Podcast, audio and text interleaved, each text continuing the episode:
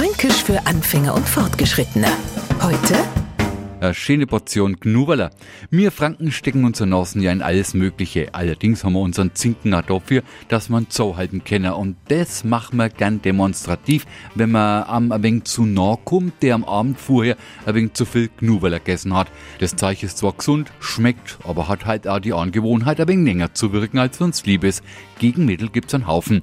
Petersilien, Stängel knabbern, auf Kaffeebohne umeinander beißen oder sich nach dem Knuberler essen zwar doch nimmer in der Öffentlichkeit singen bzw. riechen lassen. Wenn jetzt im Neufranken nur erklärt, dass Knuberler angeblich das wirksamste Mittel gegen Vampire sei soll, dann könnt's dem Neufranken dämmern, dass sie jetzt vom Knoblauch sprechen. Fränkisch für Anfänger und Fortgeschrittene. Morgen früh eine neue Folge. Und alle Folgen als Podcast auf podu.de.